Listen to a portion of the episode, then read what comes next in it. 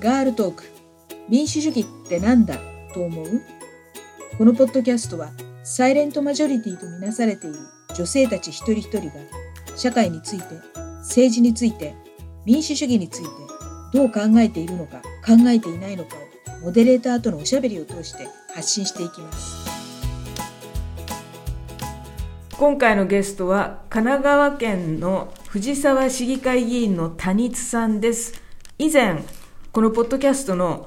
地元でスタンディングやってみようの会にも3人のゲストのお一人としてお越しいただいたんですけど今回と次回谷津さんお一人をフィーチャーしてお話を伺います。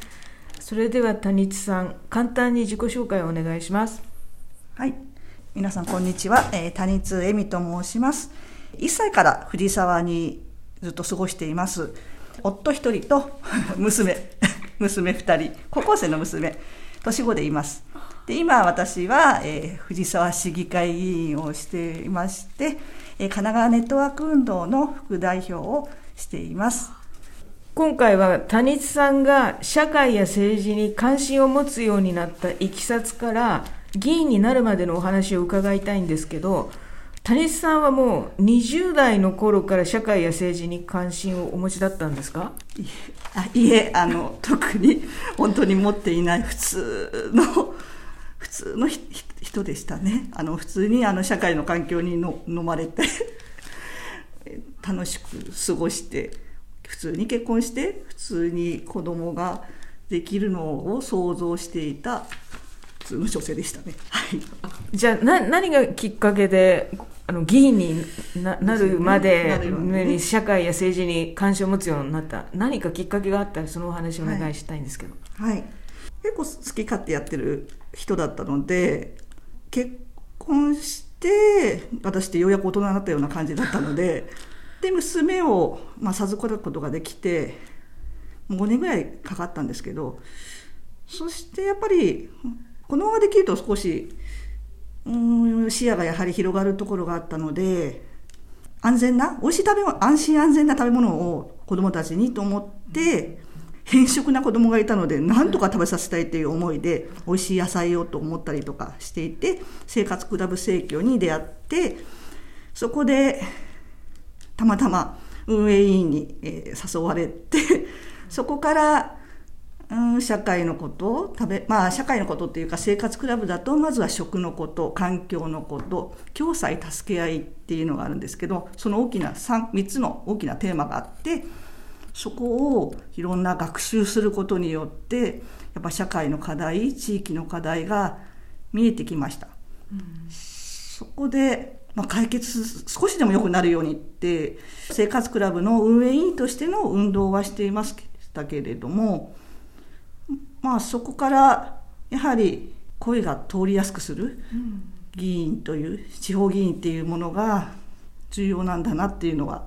見えてはきましたが、まあ、まさか私になるとは、まあ、そういうほども思っておりませんでしたね。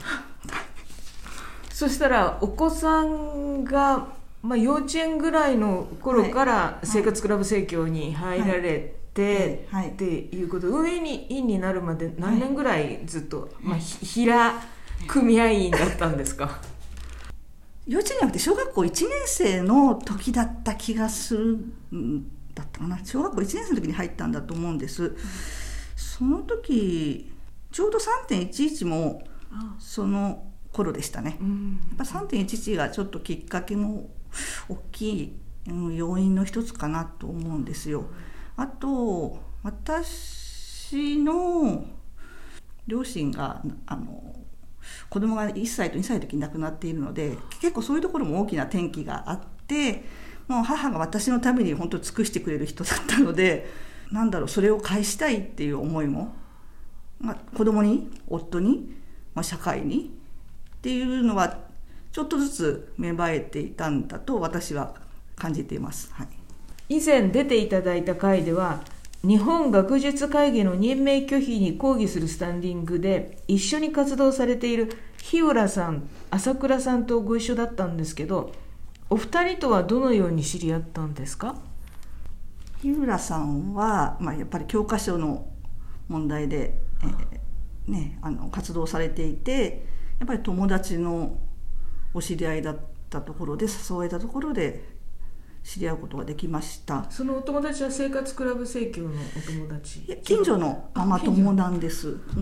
そうなんです、じゃあ近くにわりかしそういう社会や政治に興味のあるママ友いいるんですね。マンション内に。そうなんですね、じゃあマンション内で会った時に、こうよねああよねみたいなことを気軽に話せる環境なんですか？まあ、こういうのあるから来てみないっていうやっぱりお誘いがあって、うん、まあ、社会の中に何か なんかおかしいなって空気感はやっぱり感じてたんですよね。うん、なので、まあ、すすっとそういう集まりにも、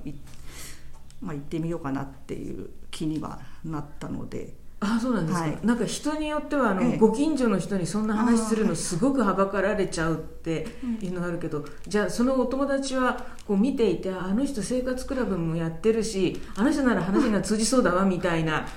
のを感じたのかな？どうなんでしょうね。でも広げたいの一心だったような感じがします。必死だったんじゃないかなお友達の方もと思っています。で私なんかも気負いなく言われると好奇心の方が勝ってしまって行ってみようかなって思うので、はい、なるほど。今までは声をかける方の側の人のお話聞いてたんですけど、はい、今なんか初めて声をかけられた人のお話を聞いたような気がする。結構受ける側も、はい、あいいよみたいな。わり、ええ、かしオープンマインドで、はい、いそうですね、待ってるみたいなところもあるのかもしれませんね。そうですね。結構私って今の議員の活動もそうなんですけど降ってくるっていう感覚はあるんですけどそれをよくキャッチしてつながっていく。それで朝倉さんも友達の友達知り合いぐらいなのかな。それで環境関係の講座を私が開くからっていうので誰かいたら紹介してって言って来ていただいたのが朝倉さんも出会いのきっかけがですね。でもそれは議員になる前です、ね、前前ですね。前で生活クラブの活動の中でたまたま知り合ったのも朝倉さん。あ、はい、そうなんですね。あのでも前に日浦さんのお話聞いた時、はい、藤沢っていうのは割とリベラルな雰囲気がある町だっていうふうに聞いてたんだけどやっぱそういう結構リベラルなそうですね好奇心旺盛だし、まあ、恵まれてるっていうのもありますよね。自分自身が恵まれているのでなんだろう受け入れやすいっていうのは何かあるのかなと私は思ってはいます。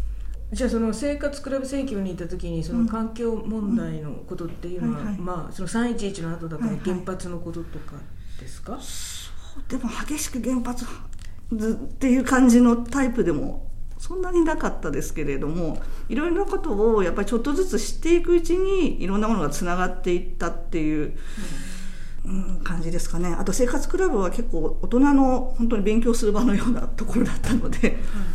改めて知らない世界が私には開けていったきっかけですね。そうですね。まずはまあ食だったらいかにあの食品の表示とかもとか添加物なども日本の甘さこんなのを食べさせちゃうんだ みたいな感じのところもありあとは環境でもやっぱり持続可能なずっと残していきたいって言って割には農薬もガンガンだし海外から比べたらこんなに緩い日本って一体何なんだろうって思うしそうですね。またその食と環境って切っても切り離せないものだと思うのでそこからやっぱり疑問何かできることないのかなっていうふうに思ったんだと思います。年に1回復興支援祭りとかで被災地の方のお話とか聞いたりもありましたし、まあ、それによってやっぱり原発の危険さあんなにクリーンエネルギーって言ってたっていう嘘に気がつかされたっていうのもあるし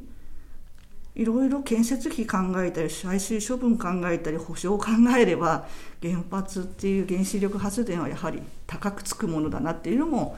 まあ、勉強させてもらったところですね。はい、所属政党はあの地域政党の神奈川ネットワークですけど、はい、あのまあ、神奈川ネットワークは生活クラブ生協が母体になってるっていうことをあの以前このポッドキャストに出てくださった別の自治体の議員の方に伺ったんですけど谷津さんが立候補することになったのにはどんないきさつがあったんでしょうか？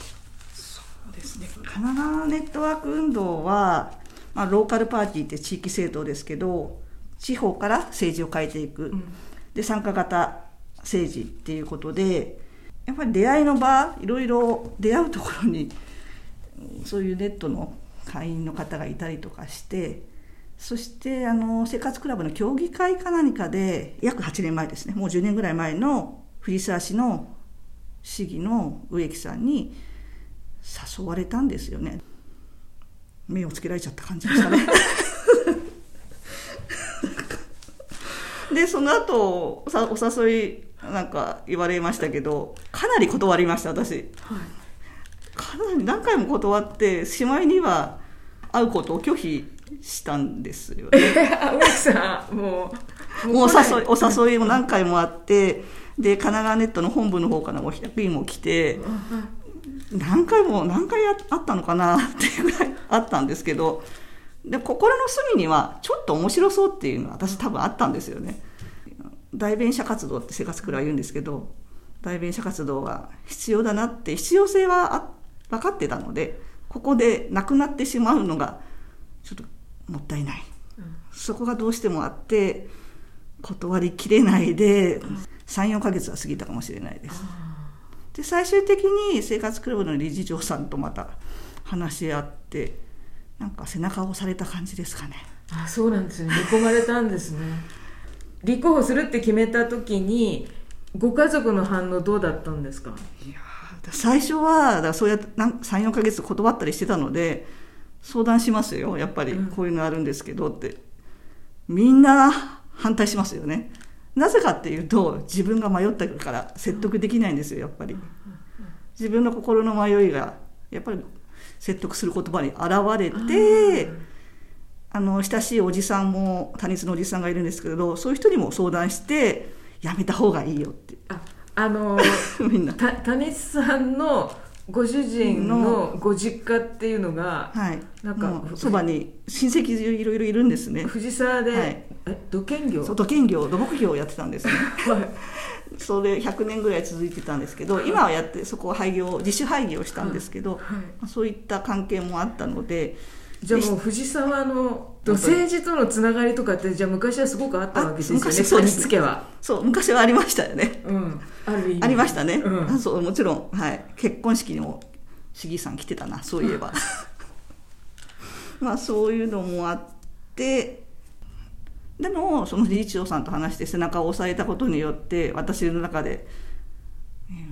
うん、やるしかないかなっていうところが腹がやっぱり決まったので、うん、そしたら家族にもう決めたよっていうてかやらせてほしいっていうことを言ったらみんなまあ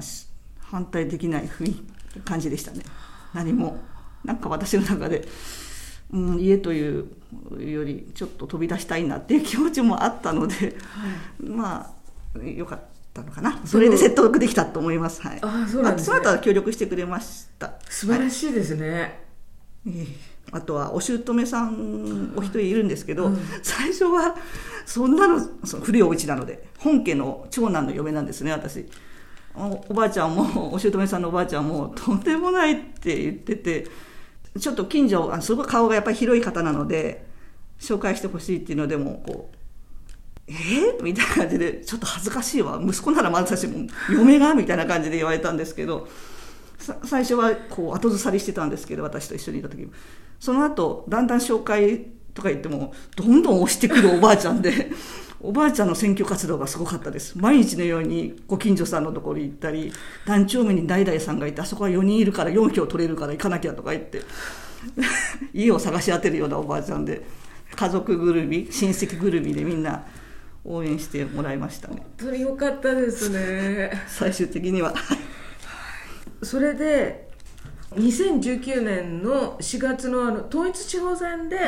選挙当選されたんですよね、はい、はい、あのおめでとうございます。ありがとうございます。それで、えっと、朝倉さんがこの間の時に、なんか選挙活動を手伝ったっていうふうにあそうですね。おっしゃってたんですけど、うん。ご親戚以外にこれまでのはいお知り合いが皆さん手伝ってくださったんですか？そうですね。そういったあの朝倉さんのように活動を普段からされてる方たちももちろんですけど生活クラブの理事会にその頃いたので理事さんもいろんなところから来て応援してもらったりしてポスター貼りもみんなで手分けして自分たちのボランティアだけで張り切ることもできましたし、まあ、やっぱり活動を今までしてた生協の方たちとかの協力は大きいですね。生協の人たちは生活クラブ生協の人たちはチラシ巻きとかもほほぼボランティアな形で巻くのは慣れてるんですよね。そういうのも何百枚500枚とか巻くのも慣れているのでそういう精神でみんなそういろいろ紹介してくれて手伝っていただきましたね。すごかったですね。おばさんたちパワーが種さんもじゃあやっぱり議員になる選挙活動の環境っていうか条件がもう整っている方だった感じですね。そう。でも神奈川ネットワーク運動の藤沢で議員8年ブランクがあるんですよ。これがブランクなくてローテーションがちゃんと4年ごととかできてれば基盤がしっかりしてるんですけど、そこがないのはちょっと痛手でしたけど、まあ、生活クラブ生協の運動活動の今までの5年間運営員やって理事会2年ぐらいだったので、まあ、そういったところの つてあとは私の幼稚園とかから子どもの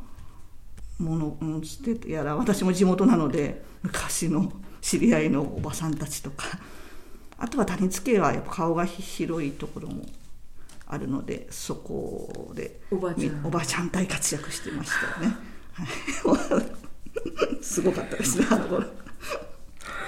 はい。ありがとうございます。なんかごくごく普通のお嬢さんでごくごく普通の奥さんで、うん。ごくごく普通のお母さんだったのが生活クラブ生協に入ったっていうところから、そうですね。なんか展開が。コロコロあの転がっていったっていう感じがしたんです。けどはい。はい。それで今議会であの活躍されてるんですけど議会でのことについては次回伺いたいと思います。今回ははい。一旦ここで止めます、ありがとうございました、はい。ありがとうございました